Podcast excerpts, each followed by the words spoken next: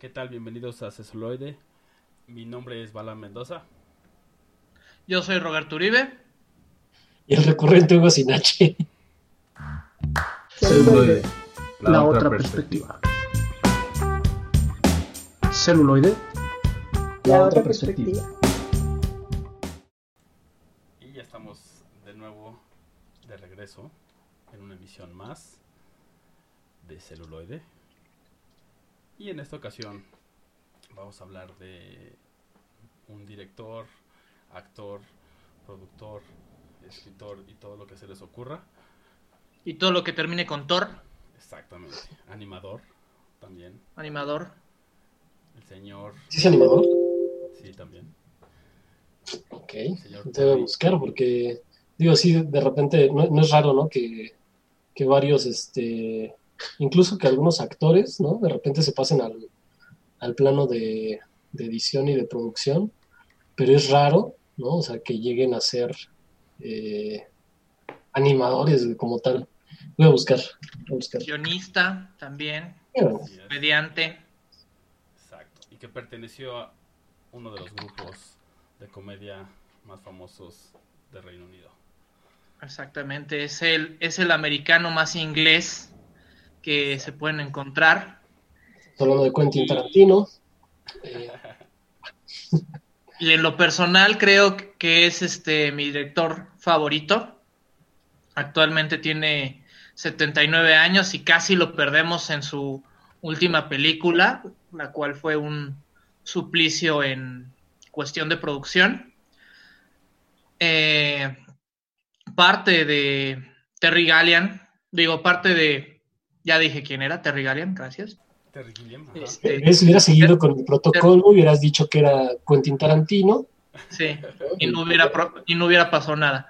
No, pues perteneciente al grupo de, de Monty Python en los años 70 y los ayudó a producir y juntos hicieron bastante este, comedia y películas juntos, de las cuales no vamos a hablar, nos vamos a enfocar más bien al trabajo que fue post comedia, ¿no?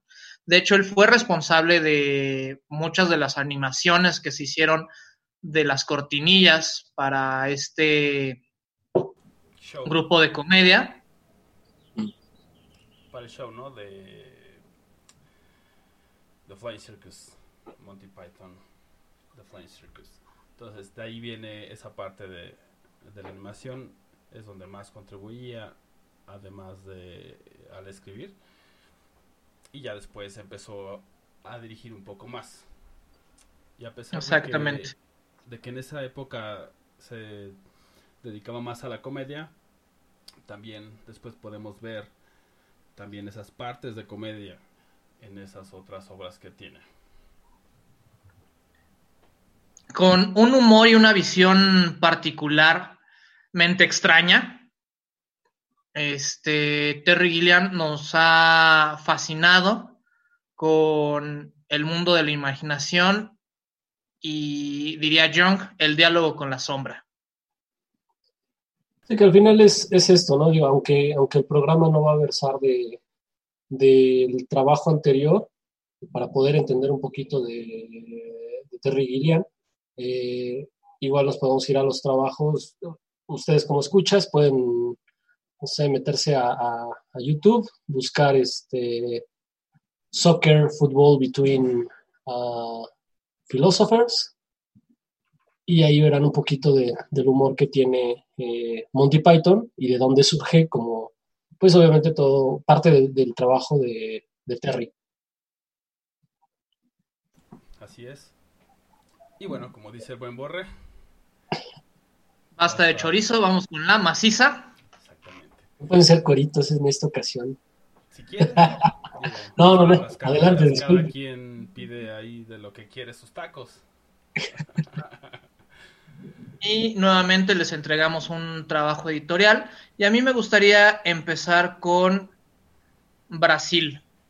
Brasil es una película la cual nos habla de, de un soñador y de hecho es el cierre de una trilogía que el mismo Terry la llama la trilogía de la imaginación.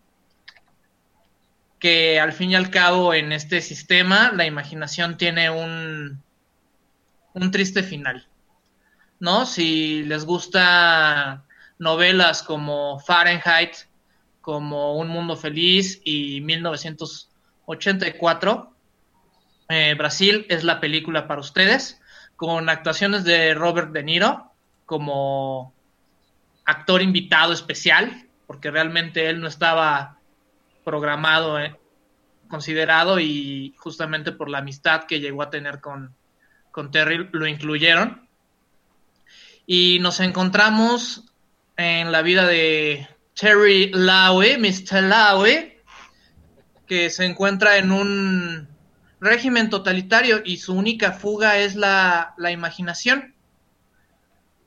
Aquí, este, Terry, Terry nos termina de contar una historia. Empieza con las aventuras del barón Munchausen, que es un mundo imaginario completamente. Nos lleva por los bandidos del tiempo.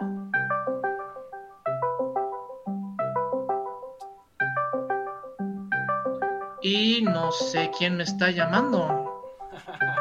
En vivo. Tenemos una llamada en el estudio. Eso, Tenemos una llamada en el estudio en vivo.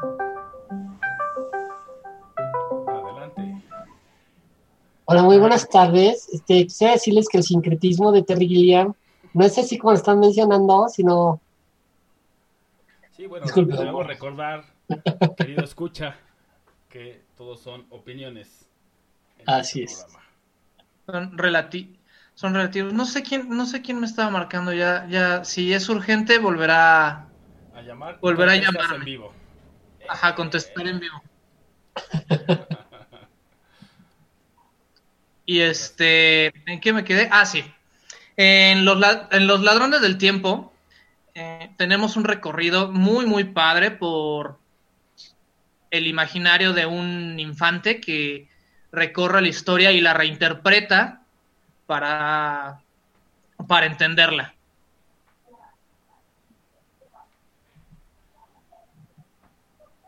Así es. Y después de Time Bandits y del Barón Munchausen.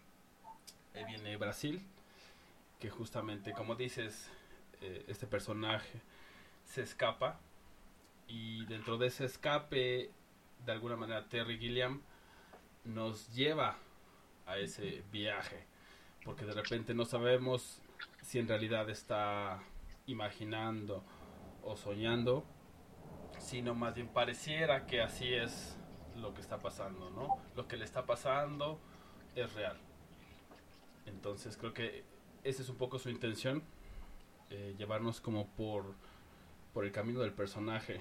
En casi todas sus películas vamos a poder ver eso o ese elemento donde nos trata de llevar a lo que eh, a lo que el personaje está sintiendo.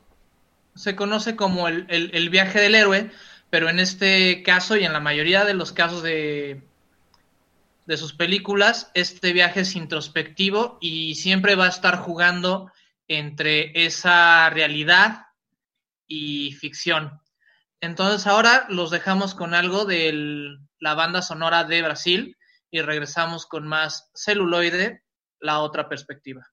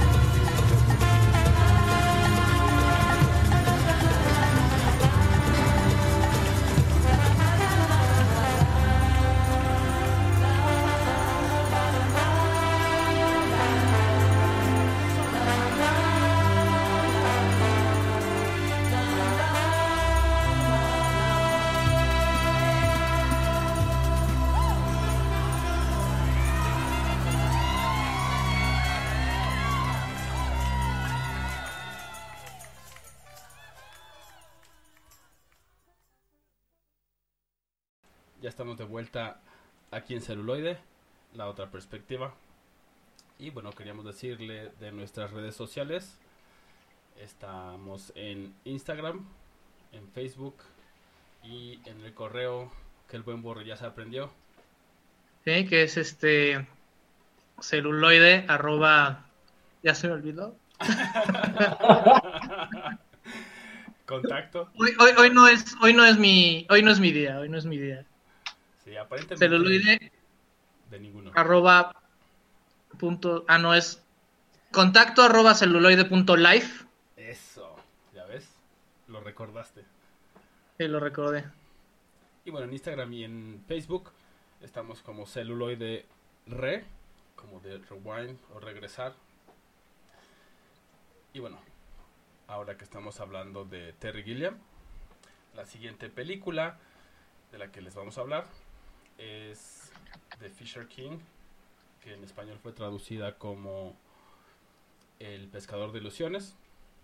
Y bueno, aquí también vemos como varios de los elementos que le gusta tocar o mostrar a este director, como por ejemplo temas de caballería, eh, medievales, y a pesar de que esta película está ambientada en la ciudad de Nueva York, eh, vemos por ahí también un caballero rojo, que es justamente una pesadilla, trauma que tiene el personaje que interpreta a Robin Williams. También sale por ahí Jeff Bridges, que pues obviamente ya con estos dos actores pueden darse un poco la idea ¿no? del, tipo de película y como el tipo de cadencia que tiene. Y bueno, un poco de la trama. eh, justamente es un locutor de radio. Jack Lucas, interpretado por Jeff Bridges. Y bueno, él hace como muchos comentarios al aire que de repente no son como, digamos, no tiene filtro. Y en una de esas, uno de los escuchas, o alguien más bien que llama en vivo, así que mejor no contestes, Borre, No, no, no. No. Empieza a cometer uno de estos famosos eh, asesinatos en masa y luego se dispara. Entonces después de este evento, Jack Lucas se siente bastante perdido y deja de hacer su programa de radio. Y entonces trata de encontrarse a sí mismo. Y en esa búsqueda va, va vagando por la ciudad de Nueva York y se encuentra con un vagabundo. Precisamente eh, se llama Parry y es interpretado por Williams.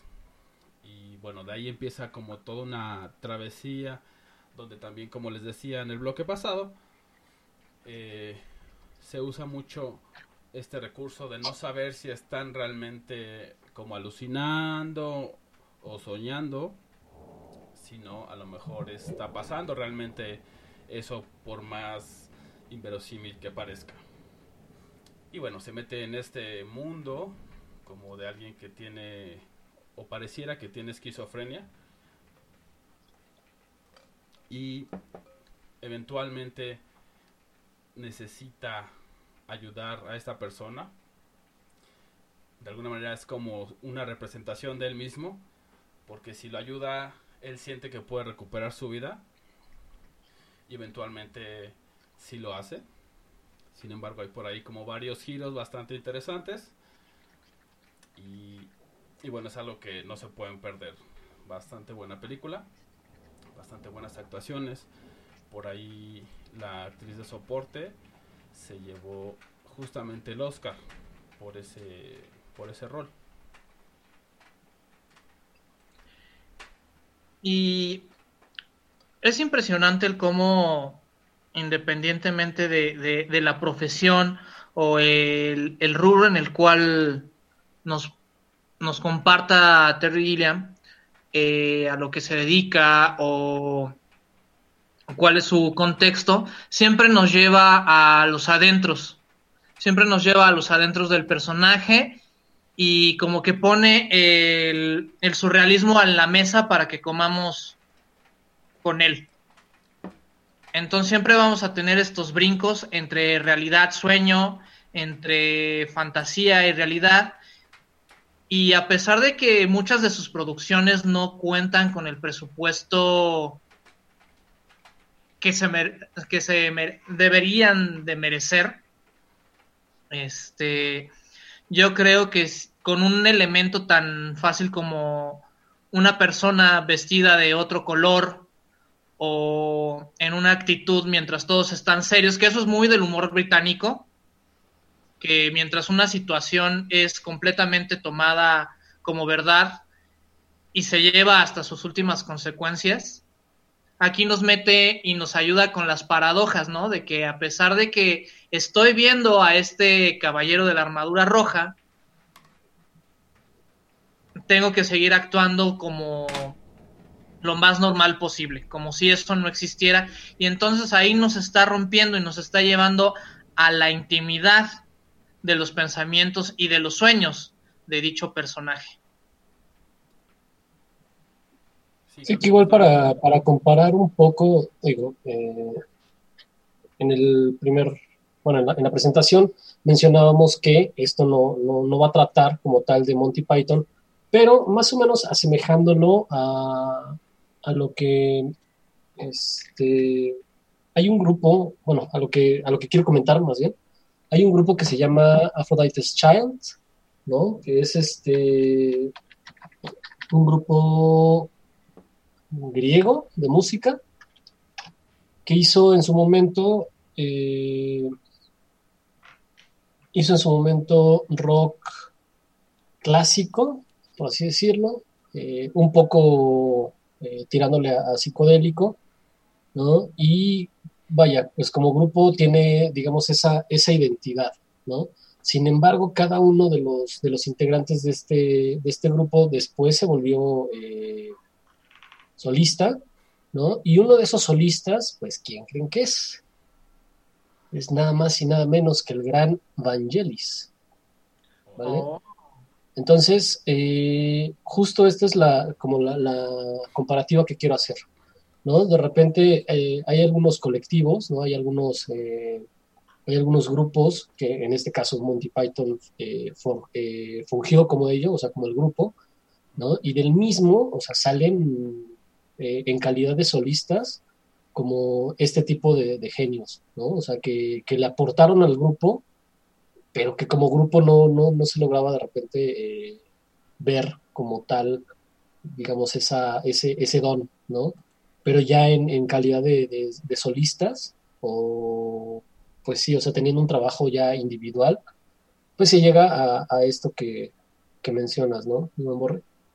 Sí, y, y bueno, luego eso pasa mucho cuando muchos talentos se juntan. Digo, le pasó a los Beatles, le pasó a, a Pink Floyd, le ha pasado a muchos, este, digamos, grupos donde existe mucho talento. Entonces luego esos mismos talentos chocan y se terminan separando. De hecho, yo creo que les vamos a compartir ahí en nuestras redes sociales el funeral de uno de los de Monty Python, donde después de como 20 años de dejarse de hablar, este, se vuelven a reunir en el funeral y a pesar de que es una de las situaciones más tristes de la vida, te ríes. Te ríes y te, y te doblas de los comentarios y los de, discursos tan emotivos que llegan a tener. Pero creo que es como parte de todo, ¿no? O sea, de repente, cuando existe mucho talento en un solo lado, esos egos, porque se puede llamar de esa manera, llegan a chocar y, tiende a romper la amistad. Pero bueno, esperemos que eso no pase aquí y que los egos estén controlados aquí en celuloide. Y mientras tanto los dejamos con algo de The Fisher Kings o El Pescador de Ilusiones y regresamos con más celuloide. La otra perspectiva.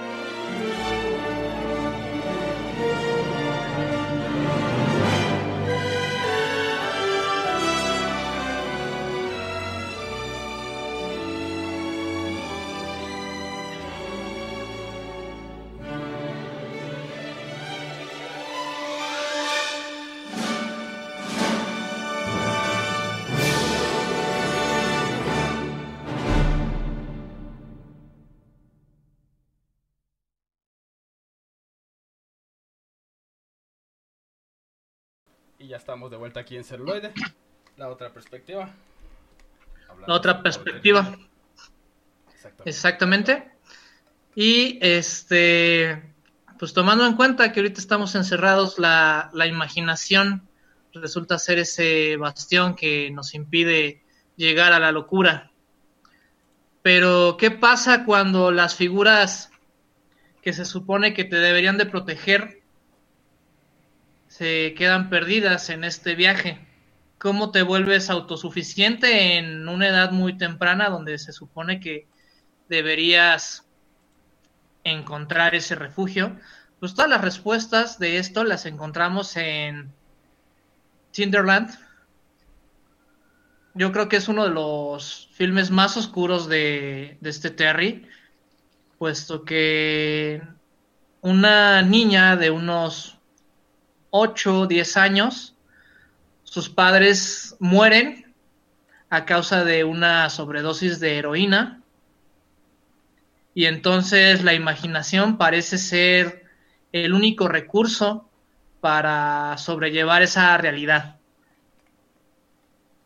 vemos una película prácticamente en, en cierto tipo de monólogo donde un, un campo de trigo se transforma en un mar inmenso, increíble, y el mundo se voltea de cabeza para proteger a esta pequeña de la realidad. Y esto me lleva a... ¿Qué pasó? De una realidad muy cruda. Sí, de una realidad muy cruda. Me lleva a pensar cuántas veces nosotros nos hemos enfrentado a algo que sobrepasa, digamos, nuestro nivel de entendimiento y la misma mente como mecanismo de defensa se desconecta y se crea algo completamente distinto, pero que lo puede digerir o lo puede asimilar de una mejor manera.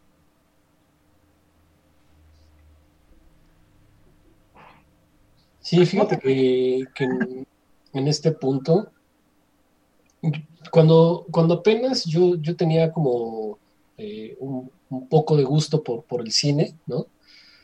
Eh, y, y bueno, me refiero a no solamente gusto por, por verlo, ¿no? Sino como eh, saber cómo disfrutarlo, y etcétera, o cómo criticarlo y ese tipo de, de situaciones. Eh, no sé, de repente se me, se me hacía el cine como surrealista, se me hacía como muy simple, ¿no? De repente era como, pues güey, cualquier, cualquier persona, así, cualquier persona te puede hacer un, tanto un cuadro surrealista como, como, como cine surrealista, ¿no? O sea, de repente te, te fumas bien cañón y haces una película de este estilo, ¿no?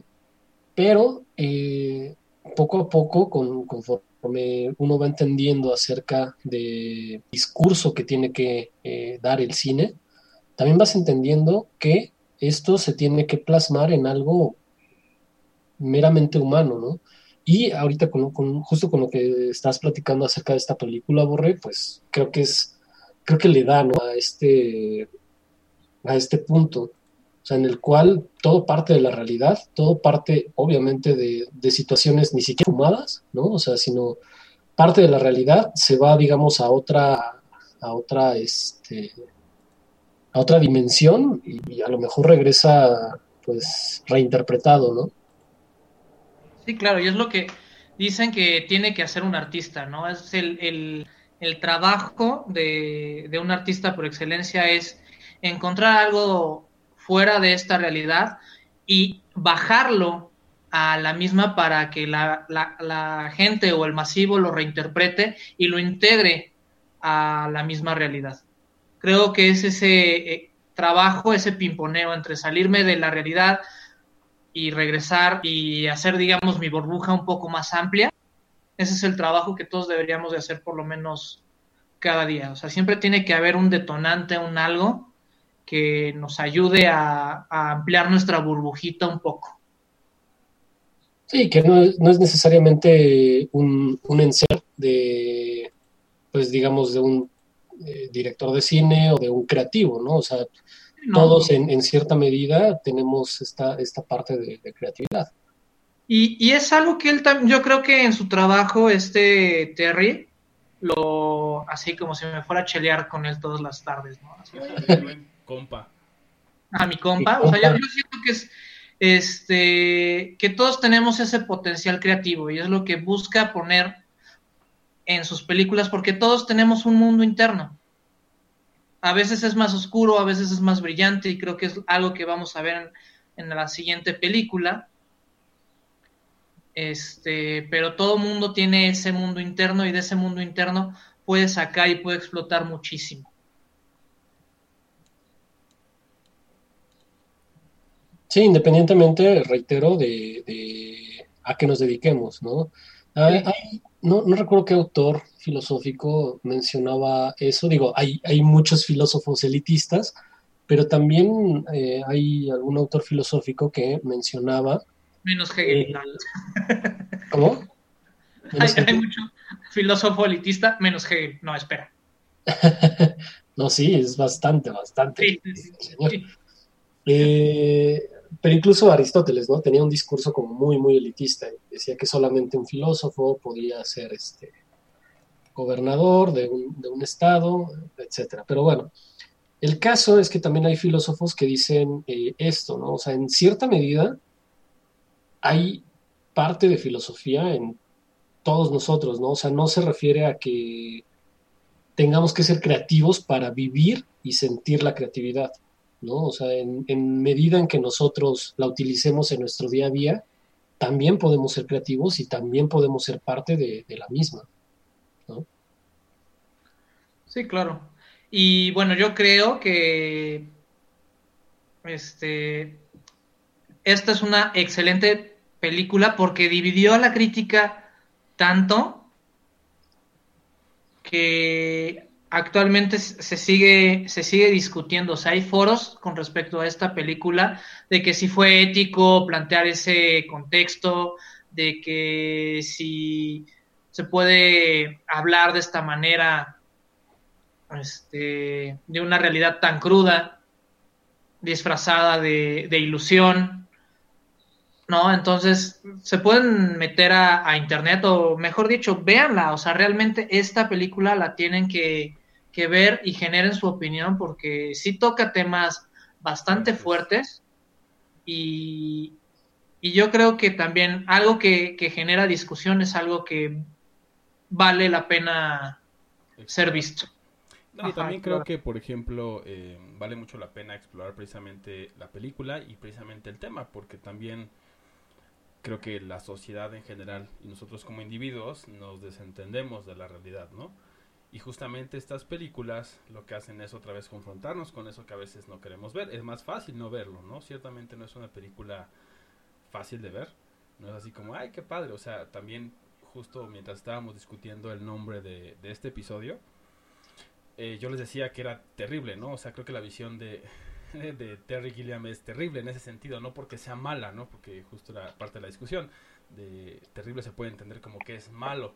Y no es así, yo creo que es un maestro precisamente de, del cine, pero es terrible también su visión. A veces eh, muy fantástica, pero también a veces muy cruda y muy realista, ¿no? Y creo que a veces eso no nos encanta en general eh, verlo. Entonces, bastante buena película eh, pues con su resiliencia o su armadura de resiliencia bien puesta, ¿no? Y pues ahora los dejamos con algo de Tidland y regresamos con más surrealismo de la mesa. La perspectiva o, o... Y la otra perspectiva surrealista es el Eleide, el Uli. Ah, hoy nos permitimos eso, eh, eh, interactuar en el mundo surrealista de, Terry y mencionar o hacer mención de todo este tipo de surrealidades. Y regresamos. O, o surradas, ¿no? sí, y regresamos.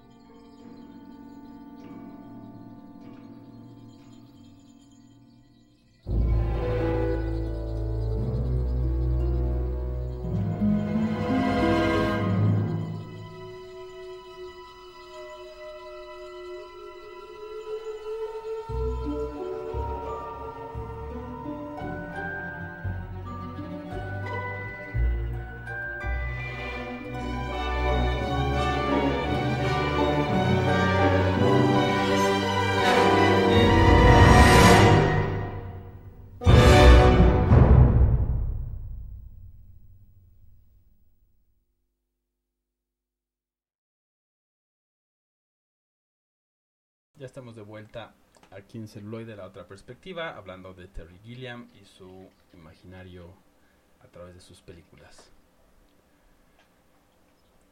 Y bueno, es mi turno. Entonces vamos a hablar de la película que justamente también salió en el año 2005, como la de Thailand, eh, que acabamos de hablar en el bloque pasado. Y bueno, en esta eh, deja un poco más sueltas las riendas de la imaginación y también usa otro recurso que le gusta bastante, mete a veces un poco más sutilmente y es el- la simbología. Creo que siempre mete por ahí alguna simbología, ya sea medieval, eh, religiosa, pero a veces está un poco más vedado, es como un poco más oculto, por así decirlo. Y en esta sí, sí lo hace un poco más eh, al descubierto, digamos, lo hace más evidente.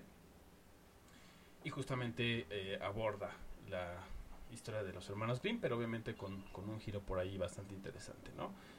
Eh, lo que a mí me llamó la atención justamente es que eh, después se utilizaría mucho este tema de los hermanos Grimm como cazadores de brujas y que en realidad sus cuentos eran más bien como manuales, ¿no? Manuales que, que eran precisamente para cazar a todas estas entidades o seres oscuros y que de ahí pues obviamente pasaron al imaginario común como historias y que incluso ahora eh, son más bien ubicadas como historias para niños, lo cual es bastante, bastante interesante, ¿no?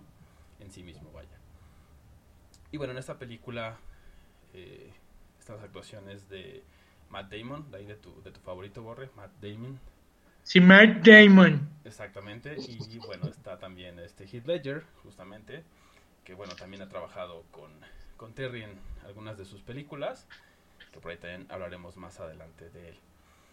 Em, de las cosas que, que son, eh, o que cabe recalcar de esta película, como decía, aparte del simbolismo también, eh, bueno, algo que ya hemos visto de, en las demás películas, pues es obviamente esta como eh, imaginación o esta fantasía o este mundo fantástico contrapuesto justamente con el mundo real, tangible, ¿no?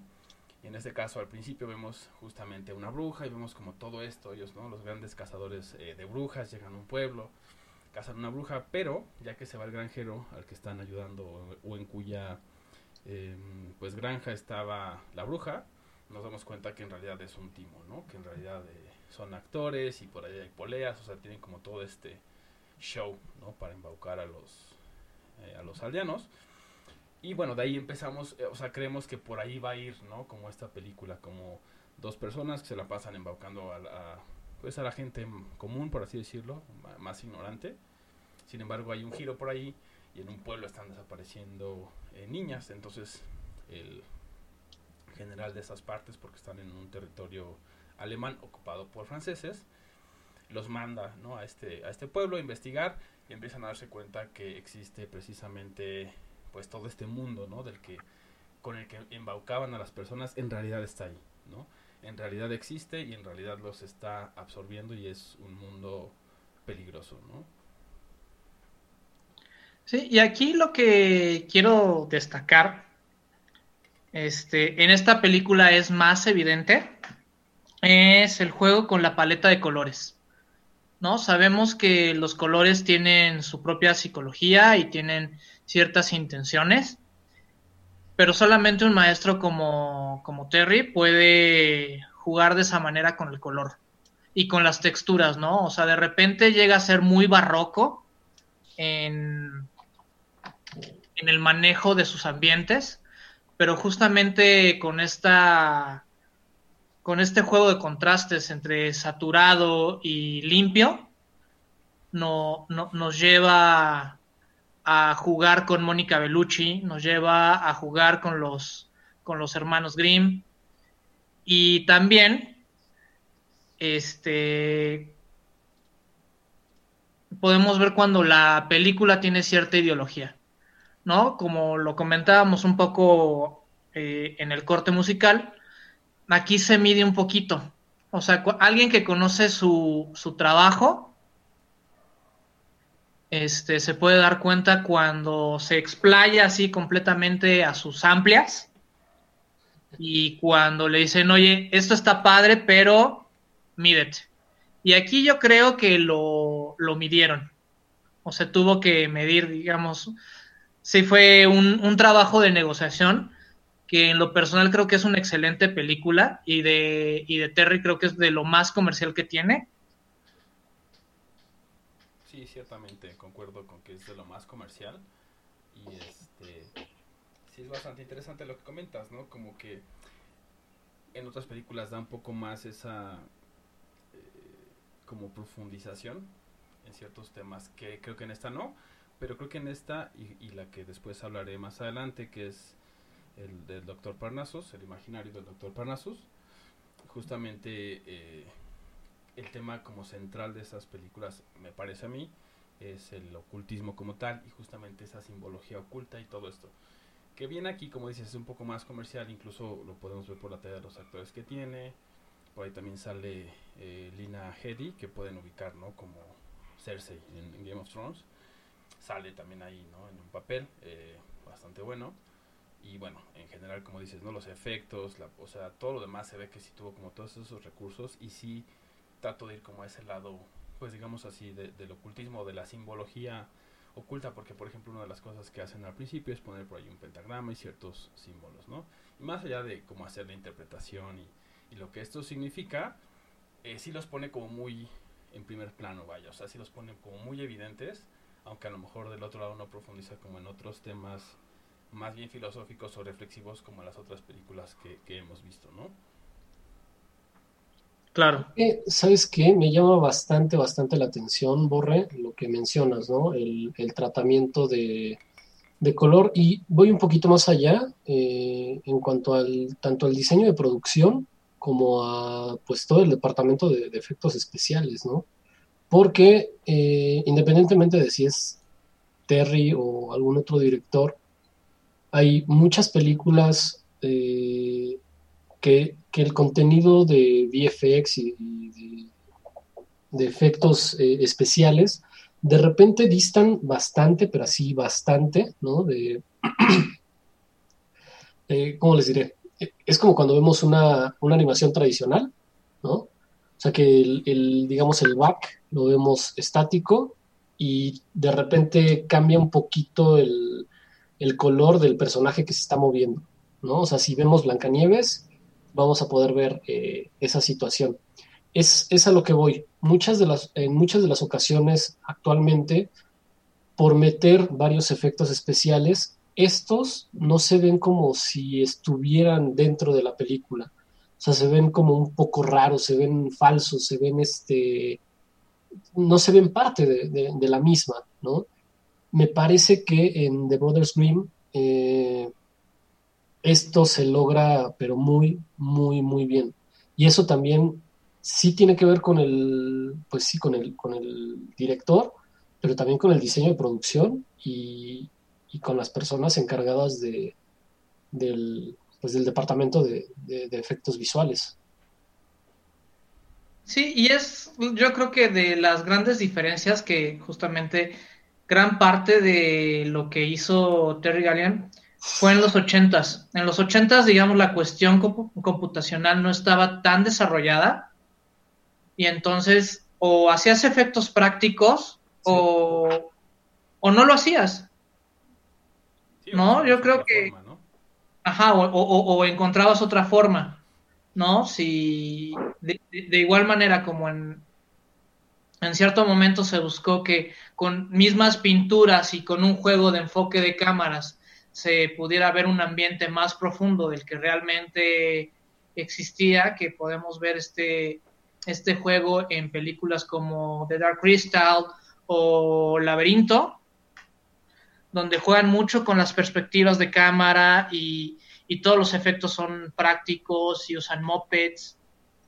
Creo que eso le da otro sabor a la película. Y bueno, saliéndome un montón del, del, tema, pero cabe mencionar que ahorita en Netflix pues está esta, peli esta serie que es la de, de Dark Crystal, en la cual combinan efectos prácticos con efectos de CGI y si llegan a un equilibrio bastante padre, en lugar de rechazar este mundo y decir, ah, esto se ve falso o esto no me convence, te envuelve.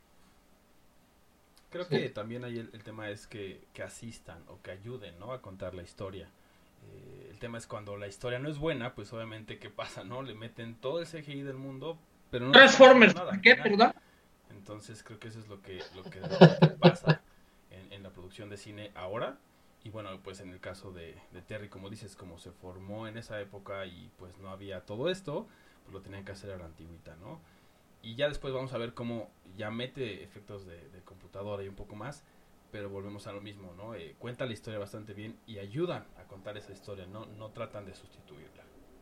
Sí, o sea, es, es un recurso y no una dependencia de, o sea, es que si el si el árbol no se ve de esta manera, yo ya no puedo contar mi historia y es, oye, chavo, o sea, no.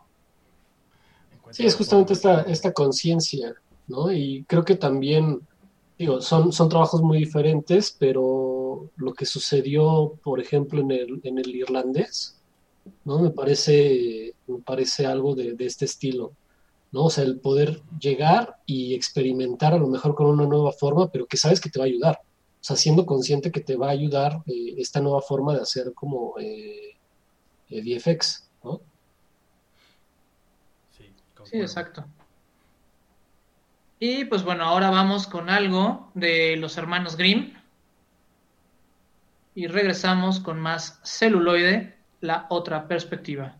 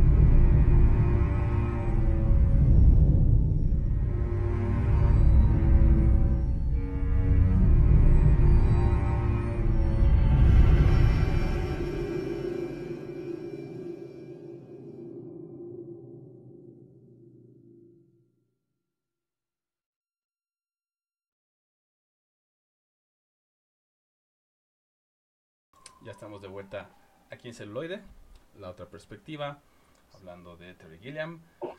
Y bueno, como nos hemos ido eh, de manera cronológica a través de su trabajo, obviamente no hablando de todas sus películas, porque también tiene bastantes.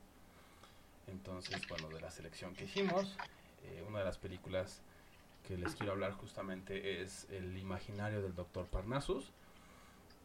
Justamente es de 2009. Como les decía, también aquí sale eh, Heath Ledger, que justamente sería ¿no? Eh, su, su, última, su última película en la que actuaría, porque después de eso, pues... Eh, pues no fue después, fue durante. Fue durante y, y, y, y, bueno, o sea, yo con esta película tengo, tengo un conflicto y es un conflicto bastante fuerte. ¿Por qué? Porque esta película le, escri le escribió Terry Gilliam específicamente para Hugh Ledger y lo que él podía dar como actor y su flexibilidad y lo que nosotros ya hemos visto de él. Esta película fue prácticamente escrita para él. El problema es que, pues bueno, a la mitad de la producción se, se muere. Y entonces yo creo que a donde tenía que llegar el personaje inicialmente, como nos lo estaban planteando, le tienen que dar un, un giro completamente a la película y es donde ya no cierra. Para mí creo que, que sí sirve, ¿no? Este, esto de, de usar a los otros actores eh, para contar la historia, ¿no? O sea, sé que no fue planeado, vaya, pero tampoco creo que haya salido como tan mal. Creo que al final sí, sí nos presenta lo que nos quería presentar y nos da ese mensaje. Como les decía, yo, yo la comparo un, un poco con los hermanos Grimm en el sentido de, de la simbología, ¿no? También está súper cargada de, de simbología, de, de, este tema como de ocultismo, de magia, etc. Sí, no, y, hay, y, lo podemos y hay muchas referencias al tarot. O sea, en ese sentido eh, está muy padre.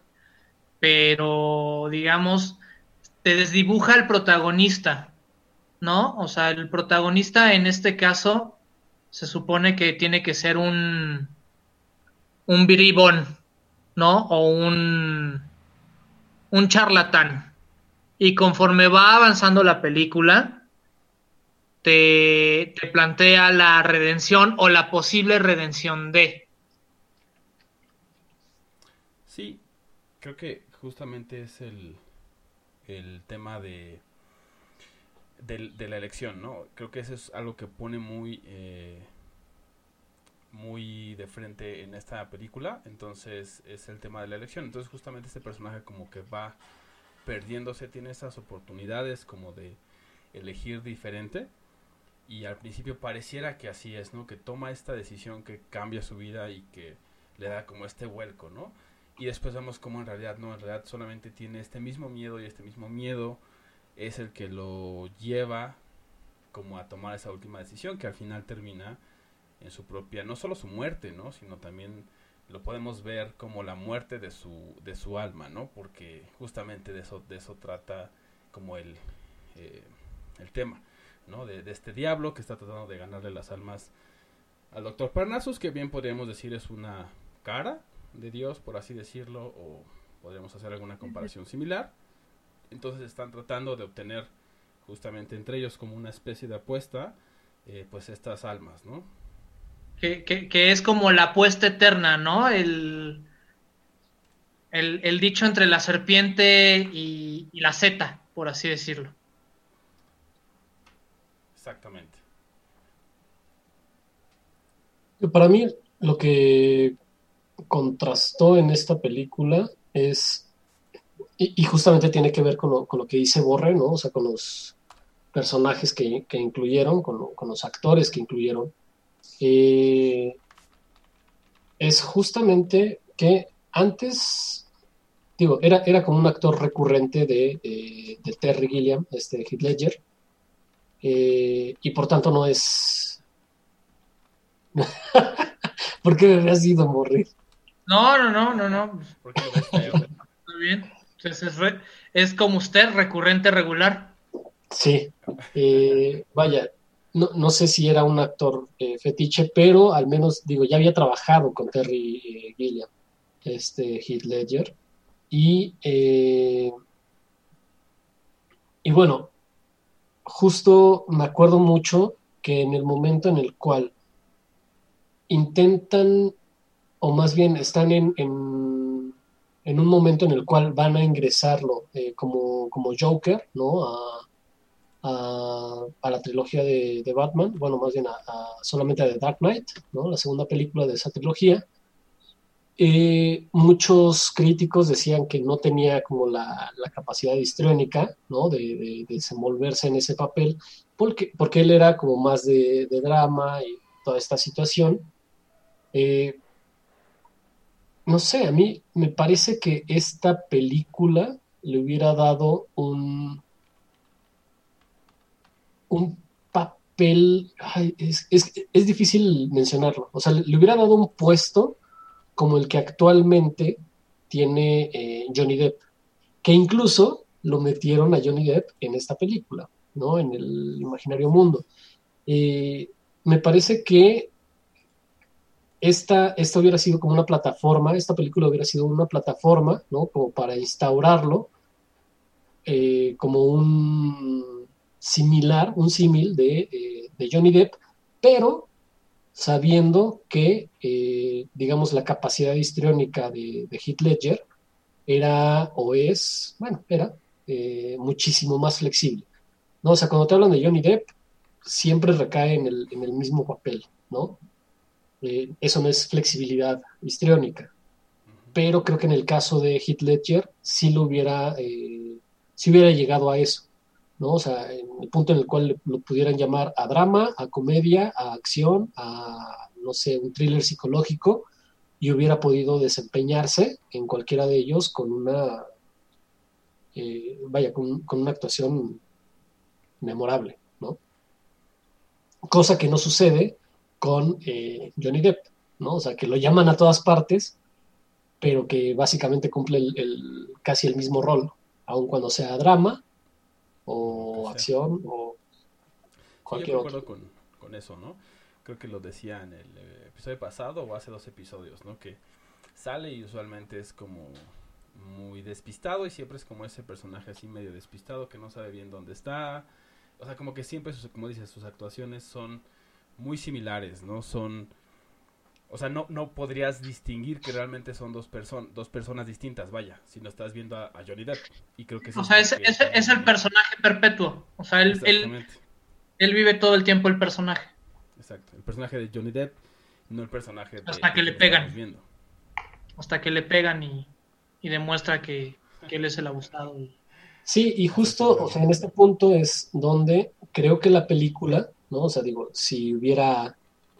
Eh, si ahora estuviera con nosotros, ¿no? Creo que esta película le hubiera dado esta plataforma, ¿no? Como para conocerlo como un actor. Su plasticidad, digamos, actoral. Exacto. Lo hubiera como consagrado, ¿no? Exacto, sí, exactamente. Contrario a, a Johnny Depp. sí, o sea, ¿tú, tú crees que, que, Johnny Depp tiene el síndrome Marlon Brando? Sí, ¿no? Pues fíjate que ahí yo, yo difiero porque Marlon Brandon creo que sí es mucho mejor actor y sí se puede ver la diferencia. Al final, a lo mejor ya no tanto, al final de su carrera vaya, pero sí creo que, que sí tiene como más flexibilidad en ese sentido. O sea, si tú ves un tranvía llamado Deseo, donde él sale, o sea, nada que ver con el padrino. Ahí sí es como muy distinto. Johnny Depp, sí. ves el hombre de, de manos de tijera y ves cualquier otra película y es una variación de ese personaje. Yo, yo, no lo creo tanto, pero puede ser una situación como Marlon Brandon, James Dean, ¿no? O sea, lo que hizo tan famoso a James Dean es que su carrera se vio truncada, por así decirlo, ¿no? Por las mismas razones de Hugh Ledger. Que murieron. Bueno, en, en mi opinión, de, de, de, de eso trata este programa de las diferentes perspectivas.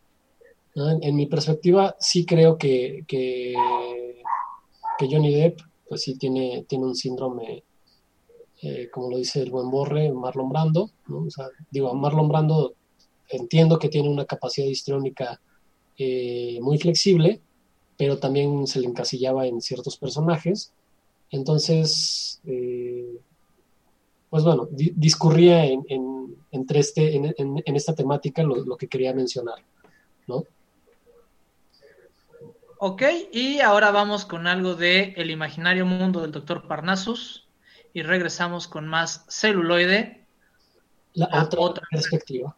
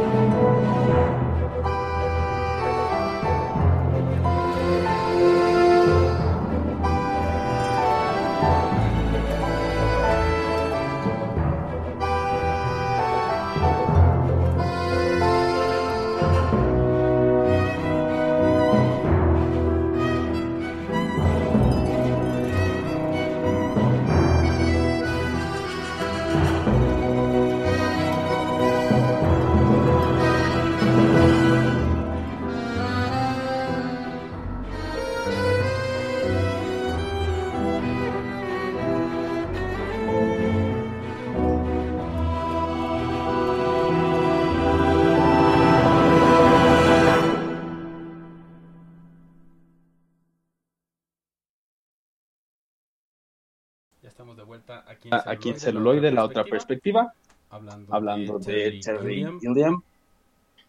Y Y ahora, ahora, Nos toca hablar del último trabajo de Terry Gilliam, que casi nos cuesta a Terry Gilliam, porque fue un Bastante. proceso bastante tortuoso y, y difícil, además de satisfactorio, según él nos, nos platica. Eh, yo creo que una persona como él y con la inquietud que él tenía, debía de, de hacer esto, ¿no? Su propia versión del Quijote. Porque yo creo que es como lo que él mismo plantea y, y- y- y- y es su, su manera, digamos, de, de ver el mundo. O sea, yo creo que él, él se ve como un Quijote entre molinos. y que incluso su, como decíamos, sus películas también muestran mucho esa parte, ¿no? Esa, esa fantasía que se mete a la realidad de una manera como en, como en el Quijote, vaya, ¿no? Exactamente. Y esta, esta película sufrió bastante en cuestión de producción. O sea, se fueron a, a filmar España, pero tuvieron muchos tropiezos, tanto en la cuestión de la salud de, de Terry Gilliam, y en un momento se pensó que iba a quedar inconclusa la, la película, pero al final no la, no la entregó y creo que es como una cuestión que engloba y que lo lleva a él a, tanto a sus inicios como a, a otras cosas. No sé si más adelante podamos tener todavía algo más de él, pero creo que esta película cumple en el sentido de que expresa él lo que él quería transmitir, así como deja conformes a los productores. En cuanto al elenco, pues podemos ver a este Adam Driver, perdón, que si no lo ubican, este, lo pueden ver en, en Star Wars como Kylo Ren y también lo pueden ver en en Historia de un ajá, Mary Story y en esta película nos, nos demuestra ¿no? nuevamente su plasticidad como actor y, y, como personaje, ¿no? Como personaje también nos da esta como, oye, pues es que sí es bastante bueno, lamentablemente muchos lo conocimos primero por Star Wars, pero es más plástico y es más accesible. Y también tenemos a Jonathan Piercy, que trabajó con Terry Gilliam en Brasil. Justamente es el protagonista de Brasil y aquí es el coprotagonista. Pero para ustedes, este más cercano acá, él también salió en Juego de Tronos, en Game of Thrones, como el líder de esta secta de los canarios, este líder religioso, para que lo tengan más, más ubicado. presente, ¿no? Exactamente, para que lo tengan más presente. Y aquí nos marcan la historia de un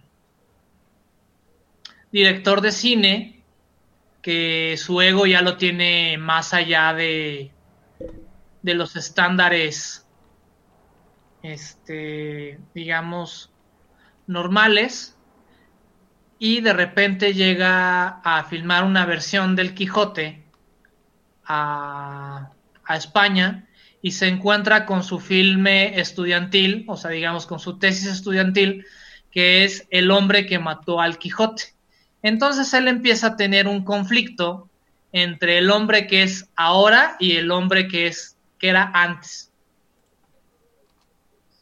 Entonces, esta es la excusa perfecta para transformar a Adam Driver en Sancho Panza se transforma en un Sancho Panza moderno de un antiguo Don Quijote que él lo llevó a la locura porque era un zapatero este, en un pueblo perdido de España y que él consideró que era el Quijote perfecto. Y no les quiero este spoilear, spoilear mucho pero deja un mensaje bastante fuerte en el cual yo creo que siempre deben de existir Quijotes en la vida, siempre debe de existir alguien que desafíe la realidad y siempre debe de existir alguien que, que rompa los estándares establecidos. Yo creo que eso es algo que, que quiere englobar Terry Gilliam en su trabajo y es algo con lo que nos debemos de quedar de él. Sí, que también tiene mucho que ver con, lo que mencionábamos al inicio de la, de la transmisión, ¿no? Como todos los... Eh, como, como mucho talento de repente es el que distancia a las, a las personas de ciertas agrupaciones, ¿no? Creo que eh, por lo que mencionas, eh, Borre, ¿no? la película tiene también mucho que ver con, esto, o sea, con, el, con esta transición entre el, a lo mejor el Terry Gilliam de ahora, ¿no? Que dice, bueno, pues se me subió el ego, a, lo mejor, ¿no? Y lo estoy mencionando entre comillas. Eh, se me subió el ego y también le pasó a los otros, eh, a las otras personas que trabajaban en, en Monty Python, ¿no? Y por lo mismo, pues nos disgregamos, ¿no?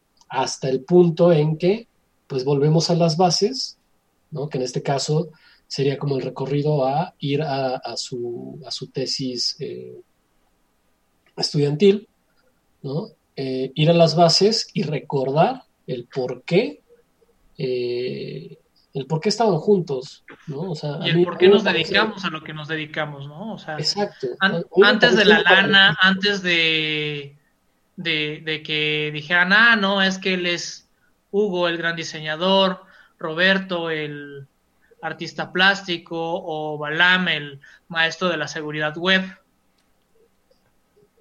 Sí, exactamente. O sea, a mí me genera, por lo que dices, a mí me genera como bastantes paralelismos eh, y, conciencia, ¿no? Por parte de, de Terry Gilliam, ¿no? Que dice, güey, a lo mejor esto es lo que quiero, o sea, este, esta idea es la que quiero plasmar en esta película, ¿no? O sea, el dónde estoy y dónde estuve y, y, pues a lo mejor hacer como un, una, una unión de, de ello.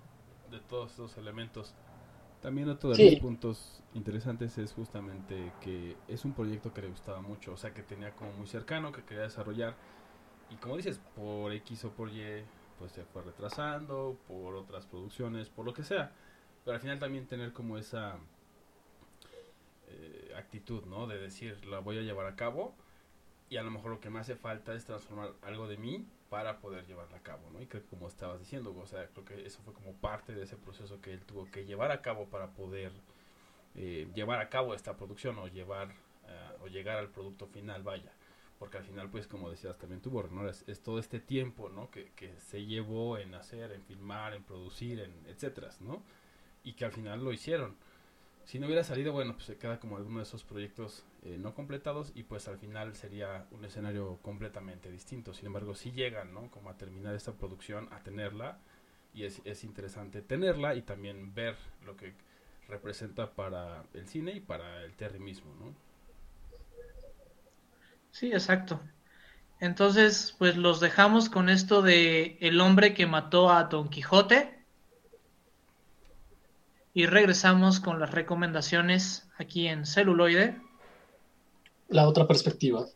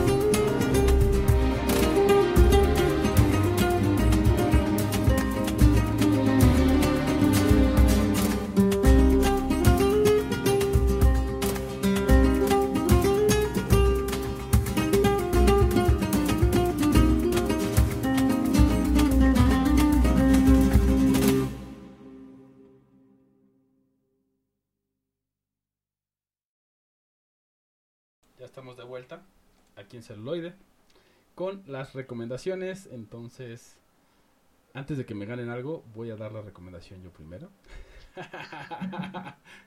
y bueno, les recomiendo de el mismo Terry Gilliam, eh, Las aventuras del barón Munchausen, para que vean un poco de, de un mundo totalmente fantástico, como a contraposición, digamos, de las demás películas que vimos, que hay una combinación de realidad y fantasía. Aquí es como casi enteramente fantasía o enteramente fantasía, ¿no?